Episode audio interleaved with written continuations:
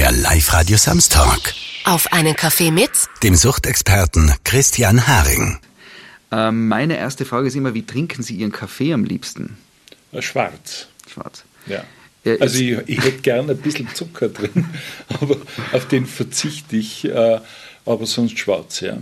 Und jetzt kann man ja gleich, die Sendung heißt auf einen Kaffee mit. Jetzt kann man ja vielleicht gleich, ähm, wenn es um die Süchte geht, inwieweit hat Kaffee das Potenzial, eine ernstzunehmende Sucht zu bedienen? Also ich habe einmal eine Patientin gehabt, äh, die hat mir von ihrer Unruhe, ihren Ängsten, ihren unangenehmen Gefühlen erzählt und das hat sie pflegt die Gespräche immer lang anzulegen und und in dem Gespräch kommt immer wieder das Wort Kaffee vor und dann trinke ich nur einen Kaffee und dann irgendwann habe ich mir gedacht, ja, wie viel trinkt die eigentlich Kaffee? Und, und ich bin, glaube ich, auf zehn äh, Schalen Kaffee pro Tag gekommen und äh, habe mir gedacht, da geht es nicht um eine klassische Angsterkrankung, sondern da geht es einfach um eine Abhängigkeit von Koffein. Grundsätzlich ist jetzt die Kaffeesucht nicht das Thema, das uns vordergründig beschäftigt. Und äh, wahrscheinlich macht die Kaffeesucht auch nicht obdachlos und arbeitslos und bricht einem aus den, aus den ganzen sozialen Gefügen heraus, aber hat natürlich auch Potenzial, äh, abhängig zu machen. Können wir kurz so eine Definition, was ist denn eigentlich Sucht? Ja. um auf das hinzuschauen.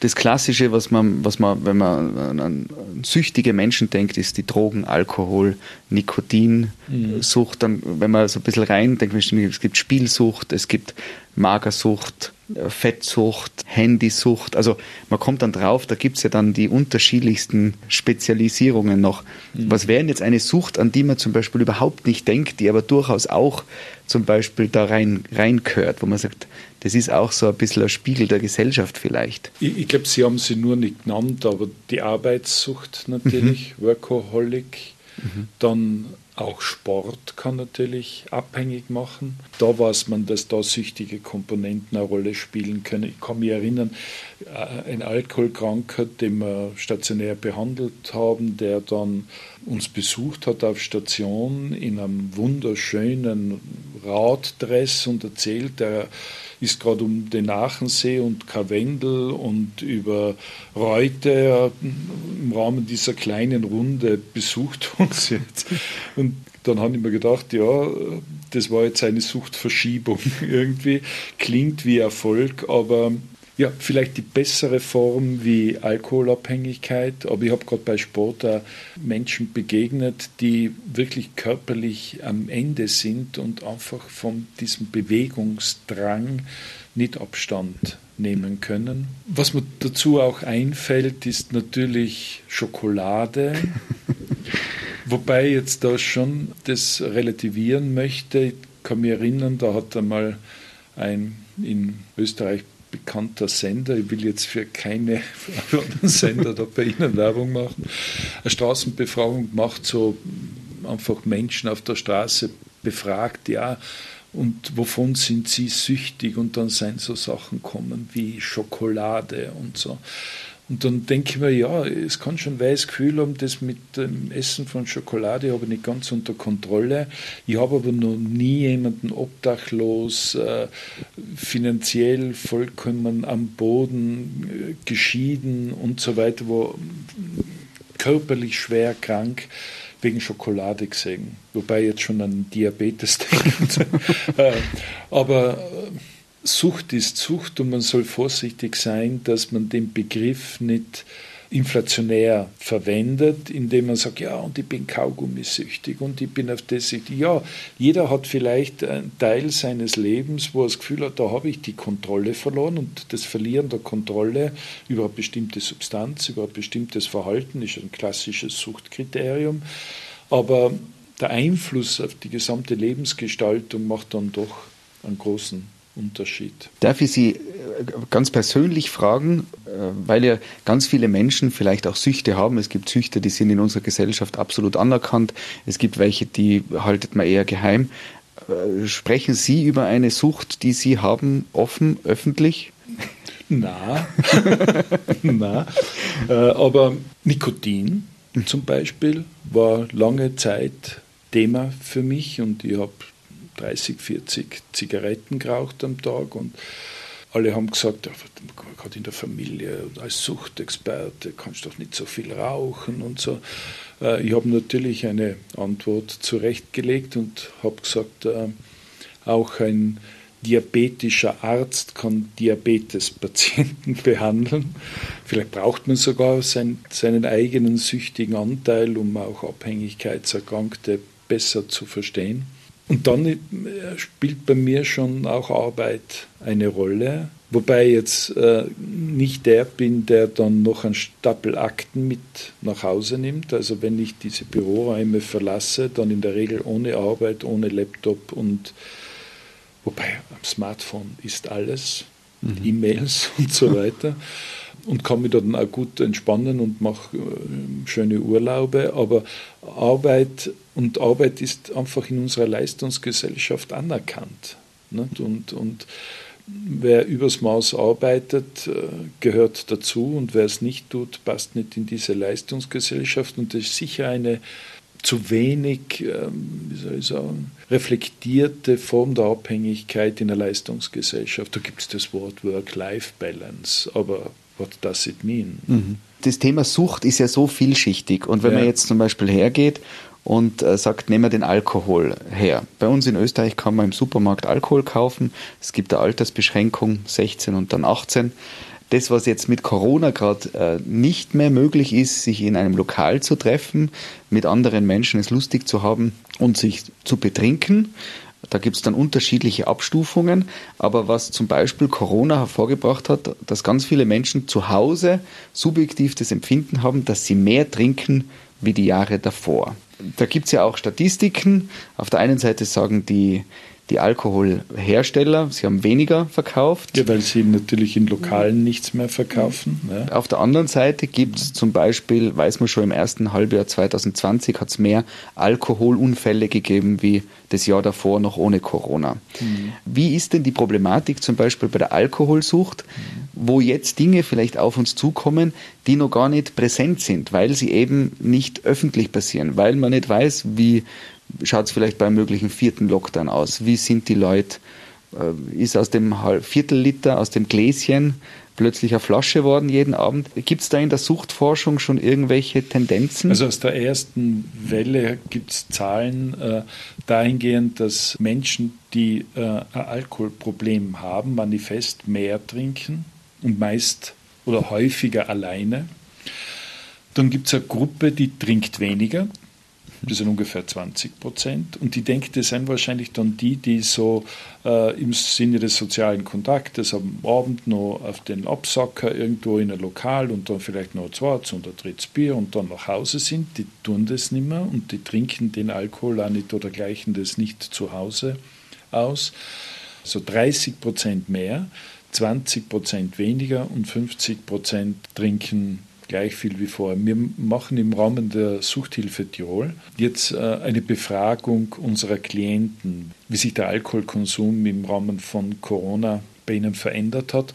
Wobei die Aussagekraft äh, ist dann nur das, wie das unsere Klienten betrifft. Die kommen ja ohnehin in Beratung und lassen sich unterstützen die Aussagekraft am besten sind so von Befragungen der Allgemeinbevölkerung. Da gibt es Institute, die rufen einfach an und fragen, wie hat sich das verändert. Und so eine Studie gibt es aus der ersten Welle und jetzt aus der zweiten noch nicht. Sucht macht Lust zur Last.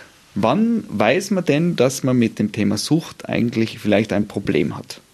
Wo gibt es denn so einen Punkt, wo man merkt, ui, da, da soll man aufpassen? Also grundsätzlich hat jeder Mensch seine Lebens- Abläufe, einfach so beruflich, privat, äh, hat Vorstellungen, wie seine Freizeit gestalten möchte und was sein Leben so einfach alles beinhalten sollte.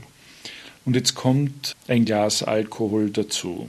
Das entspannt dann durchaus und ist nett, aber das war es dann auch schon. Und auf einmal kommt ein zweites und dann ein drittes und dann geht es darum, ob man jetzt halt Nachmittag Skifahren gehen soll und sagt, ach was, ich bleib daheim und äh, trink einfach äh, ein Flaschel Wein oder so. Und das war dann halt statt der Freizeit und das geht dann bis zum Abend und am nächsten Tag in der Früh ruft die Frau an und sagt, er hat Grippe, nicht? weil letztendlich der Alkoholkonsum so angewachsen ist, dass das in das Arbeitsfeld hineingeht. Und dann kommt er am Dienstag in die Arbeit und ist auch weitgehend unauffällig, aber merkt dann äh, fünf äh, Monate später, dass eigentlich nichts dabei wäre, wenn er, keine Ahnung, vor diesem oder jenem Meeting auch noch ein Glas Alkohol trinkt und kommt in Meetings mit einer Fahne, aber ist ja nichts dabei. Man hat halt zum Gulasch ein kleines Bier getrunken und so. Das war immer so eine beliebte Frage, wenn Patienten eine bestimmte Zeit abstinent waren und dann die Abstinenz verloren haben und gesagt, Herr Doktor, jetzt bitte, was soll ich zum Gulasch trinken? Zum Fisch Fanta, das geht doch nicht. Und dann haben wir gedacht, ne, eigentlich habt ihr recht. Nicht? Also wenn es jetzt heute Mittag bei uns in der Mensa Gulasch gibt, trinke ich auch ein. Nicht? Und so. Aber es werden dann Gründe gefunden, warum das eigentlich eh ganz normal ist. Und da wird da die Arbeitswelt sozusagen vom Alkohol durchsetzt und Termine platzen.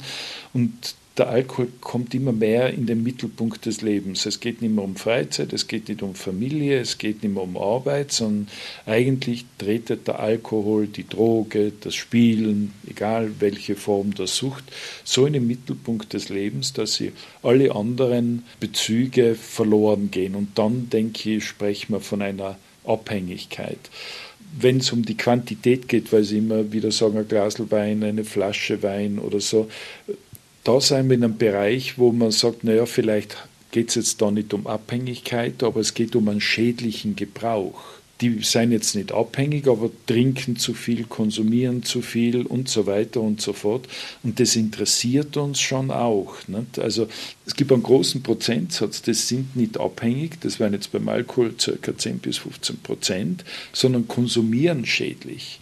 Und die kommen dann mit ihren Beschwerden im Magen, mit ihren Kopfschmerzen, bis hin zu Krebserkrankungen, Diabetes und so, äh, wo einfach der stetige Konsum zwar nicht Abhängigkeitscharakter bekommen hat, aber einfach den Körper, die Psyche doch auch so irritiert haben, dass körperliche, psychische Folgeerscheinungen äh, greifbar werden und damit ist nicht nur die Abhängigkeit und die Sucht relevant, sondern auch dieser schädliche Gebrauch. Und deshalb rentiert es schon zu überlegen, äh, inwieweit kann ich, und ich spreche dann immer von Diätempfehlungen, ähm, wirklich abhängen kann ich nicht sagen, äh, trink halt ein bisschen weniger. Das geht einfach nicht. Aber ich kann jemand, der vielleicht einen schädlichen Gebrauch macht, da wenn ich als äh, Hausarzt oder vielleicht auch als Bekannter oder was immer, einfach darauf hinweisen, dass äh, eine Diät und weniger Schweinebraten bei der Adipositas oder was auch immer, und das können dann viele vielleicht auch für sich ernsthaft umsetzen und entgehen damit auch diesen ganzen Folgeerscheinungen von süchtigem Verhalten mhm. oder von schädlichem Gebrauch. So mhm. ist der Begriff in dem Fall. Man sagt ja, jede, jede Zeit, jede Kultur, jede Gesellschaft hat seine Drogen, hat seine Süchte. Um so ein bisschen zu verstehen, was da für Mechanismen auch vielleicht eine Rolle spielen, gibt es kulturelle Unterschiede, wie Menschen mit Sucht umgehen? Also grundsätzlich glaube ich, der Begriff der Sucht äh, hat sich auch dahingehend verändert, dass man vielleicht vor 40 Jahren nicht jedes Verhalten, das sozusagen über das Maß feststellbar, aber gleich zur Sucht gemacht worden ist. Also der Begriff wird inflationär behandelt. Es gibt keine Kultur, die nicht ihre Droge hat und diese Drogen auch in verschiedensten kulturellen Zusammenhängen einsetzt und auch verwendet. Aber es gibt natürlich auch keine Kultur, wo keine Ahnung, Opium nicht exzessiv eingesetzt wurde um, und auch ganze Massen von Menschen ins Unglück getrieben hat. Grundsätzlich so auf europäischer Ebene sieht man, dass es so gerade beim Konsum in Skandinavien eher so den, den Exzess am Wochenende und unter der Woche eher ruhig irgendwie und bei uns war eher so während der ganzen Woche stetig einfach ein bisschen zu viel. Äh, und, und das Verhalten hat sich von Skandinavien zu uns irgendwie übertragen, so dieses Komasaufen. Nicht? Also, dass man unter der Woche vielleicht weniger und am Wochenende wird Gas geben. Und da kann ich mich auch mit vielen Jugendlichen, also wenn man so als älterer Herr da sitzt, sich denkt, was tun denn die am Wochenende? Und das hat an, an, an so ein Grad an Selbstverständlichkeit und du verstehst mich überhaupt nicht, wenn man da einfach sich wegdröhnt.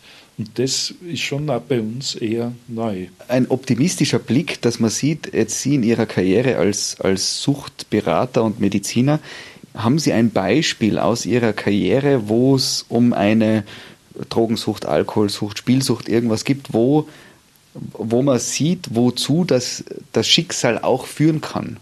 Also eine kurze Geschichte, da hat mir einmal eine Patientin erklärt, wie sie zu Alkohol gekommen sei.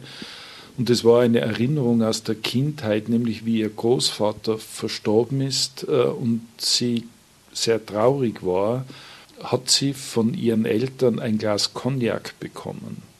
Und das hat sie sehr beruhigt. Und im späteren Leben, wie sie dann in äh, tiefere Krise gefallen ist, hat sie sich dieses Ereignisses erinnert und äh, hat Alkohol als wirksame Substanz gesehen, mit der man sozusagen Krisen bewältigen kann. Und äh, andere Geschichte, die insofern finde ich sie interessant, äh, das war ein Patient, der war zehn Jahre abhängig von Beruhigungsmitteln und die hat er begonnen zu nehmen, wie, ich glaube, er war Mitte 30, ist seine Frau an einem Krebsleiden verstorben. Und im Zuge dessen hat sich dann diese Beruhigungsmittelabhängigkeit entwickelt. Nach zehn Jahren ist er zu uns gekommen und wir haben ihn da erfolgreich entziehen und entwöhnen können. Und er hat damals gesagt, oh, mir kommt das so komisch vor, irgendwie traurig jetzt um meine Frau. Und ich finde das Beispiel insofern interessant, weil man kann durch Beruhigungsmittel emotionale Reaktionen verhindern. Aber wenn ich nach zehn Jahren dieses Mittel wegtue, muss ich mich trotzdem dem stellen. Also ich kann mit Beruhigungsmittel, wenn ich irgendwas bewerkstelligen will damit, kann ich den psychischen Aufwand, um das zu bewältigen, nur verschieben. Ich kann mich letztendlich dieser Bewältigung der Trauer, des psychischen Ausgesetztseins, kann ich mich nicht entledigen, nur weil ich mich äh, in eine Sucht begib. Und dann sozusagen ist der therapeutische Aufwand, diese Begleitung zu organisieren, Menschen dann durch diese Trauer, durch diese psychischen Nöte zu führen, dass sie einfach das dann in ihr Leben integrieren können. Sucht kann nichts verhindern, kann Probleme nur nach hinten verschieben und dann kommt da ein Problem nur dazu, nämlich die Sucht selber. Die Frage, wie schafft man es, sich nüchtern gut zu fühlen? In Zeiten von Corona wo so viele Probleme und da ist jeder Mensch unterschiedlich gefordert. Man kennt die Themen. Ist es Problem, wenn man die Frage überhaupt schon stellen will? Oder gibt es auch die Berechtigung, dass man sozusagen sagt, inwieweit kann man auch sich dem nicht nüchternen Zustand auch positiv irgendwie widmen? Weil wir leben in einer Gesellschaft, wo alles auch immer so moralisiert wird, ja, oder? Ja, absolut, ja. Äh, vorhin habe ich schon gesagt, also es gibt äh, kein Volk, das nicht äh, eine Droge verwendet und das in ritualisierter Form oder zu bestimmten Zeiten und es gibt die, die das Bedürfnis nach Ekstase ist absolut natürlich. Nur, nur, die Ekstase, also wenn Sie mich jetzt da alkoholisiert angetroffen hätten, dann hätten Sie wahrscheinlich von diesem ekstatischen Zustand nicht wahnsinnig viel gehalten. Aber immer nüchtern sein äh, ist wahrscheinlich nicht möglich. Es gibt ja dann ganz nüchterne Menschen an. Nicht? Das ist ja in der Regel dann nicht ein Kompliment, nicht? sondern immer ganz klar und nüchtern. Und das halte ich für in Ordnung. Ich halte äh, das nicht für in Ordnung, dass man jede Form von rein potenziell entgleitendem Verhalten sofort skandalisiert. Natürlich gibt es Kinder und Jugendliche, die viel zu viel an der Konsole und am Handy sind, aber wir waren halt, oder ich war an keiner Konsole und jetzt muss ich halt schauen, was in Zeiten wie diesen noch irgendwie vertretbar ist und was nicht mehr. Nicht? Also wenn Jugendliche äh, am Tag die Vorhänge zutun und äh, 24 Stunden durchspielen und so weiter, dann muss man sich überlegen, ob das nicht zu viel ist, grundsätzlich. Man darf nicht alles gleich zur Sucht machen und man neigt in Zeiten wie diesen dazu.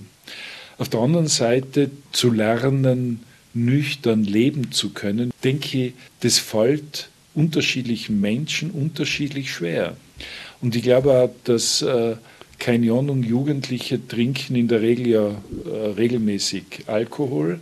Und da gibt es wahrscheinlich dann die, die das einfach lustig finden und wenn sie nüchtern sind, einfach wieder nüchtern sind. Und dann gibt es die, die merken, wenn ich getrunken habe, fühle ich mich auf einmal besser.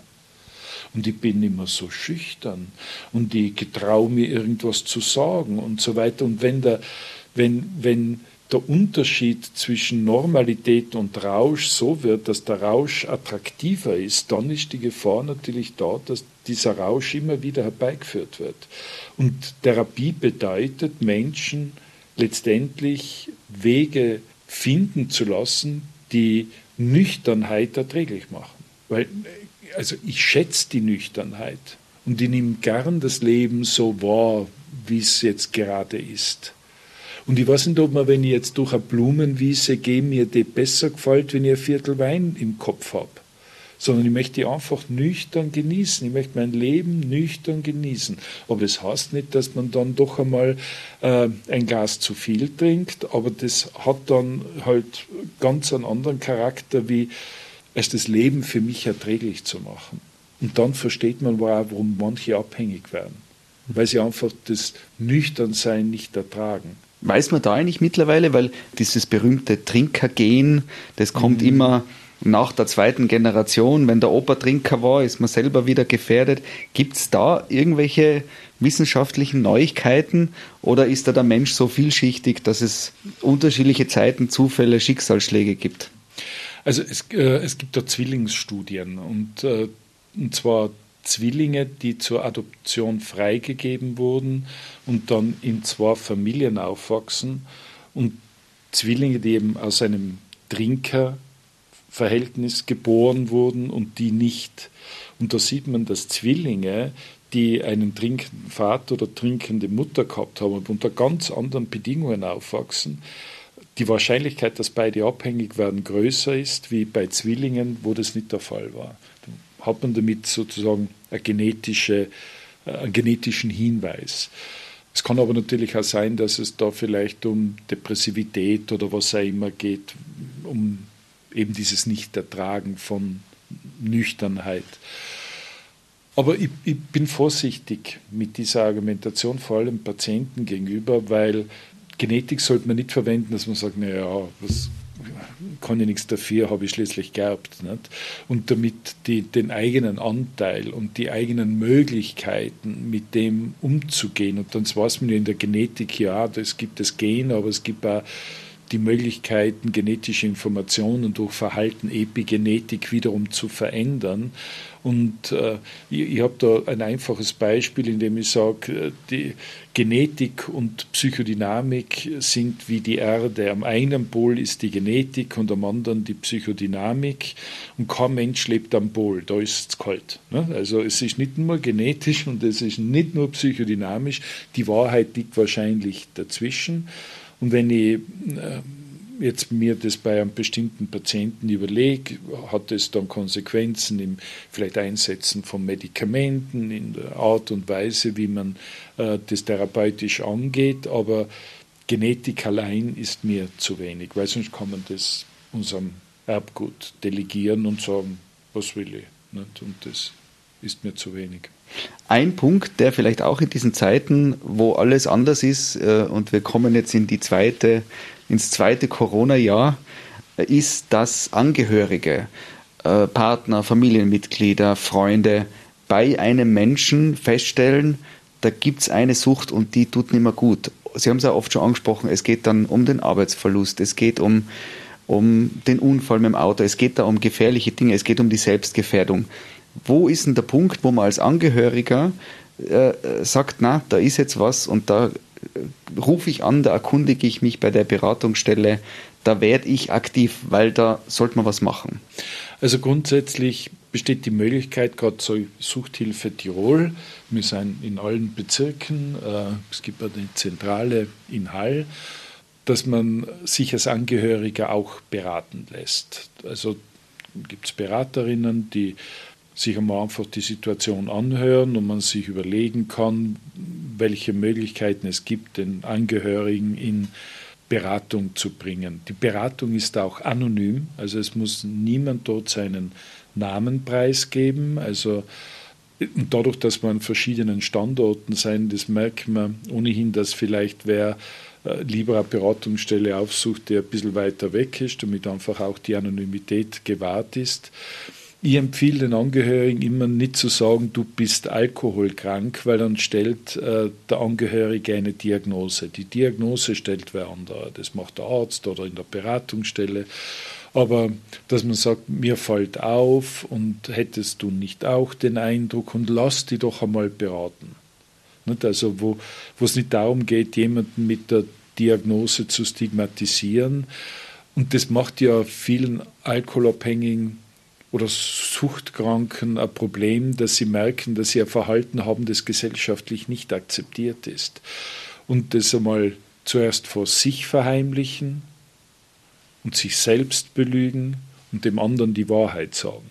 Verstehen Sie? Also, und diese Selbstlüge hilft vielen darüber hinweg, sich ganz offen dem Problem zu stellen. Und der erste Teil der Therapie ist meistens die Betroffenen dazu zu bringen, zu sagen, ja, ich habe diese Krankheit. Und erst, wenn man sagt, ja, ich habe diese Krankheit, kann ich auch was dagegen tun. Wenn ich das Ja nicht zu mir selber sage, dann werde ich den anderen vom Gegenteil versuchen zu überzeugen. Und das führt halt immer mehr in die Abhängigkeit. Haben Sie grundsätzlich das Gefühl, wenn Sie jetzt auch so auf Ihre Karriere rückblicken, wären die Suchtprobleme bei uns in Tirol mehr oder ist man da ganz gut unterwegs? Sagen Sie. Schwer zu sagen. Weil ich, ich, wir sehen das ja nur durch die Inanspruchnahme.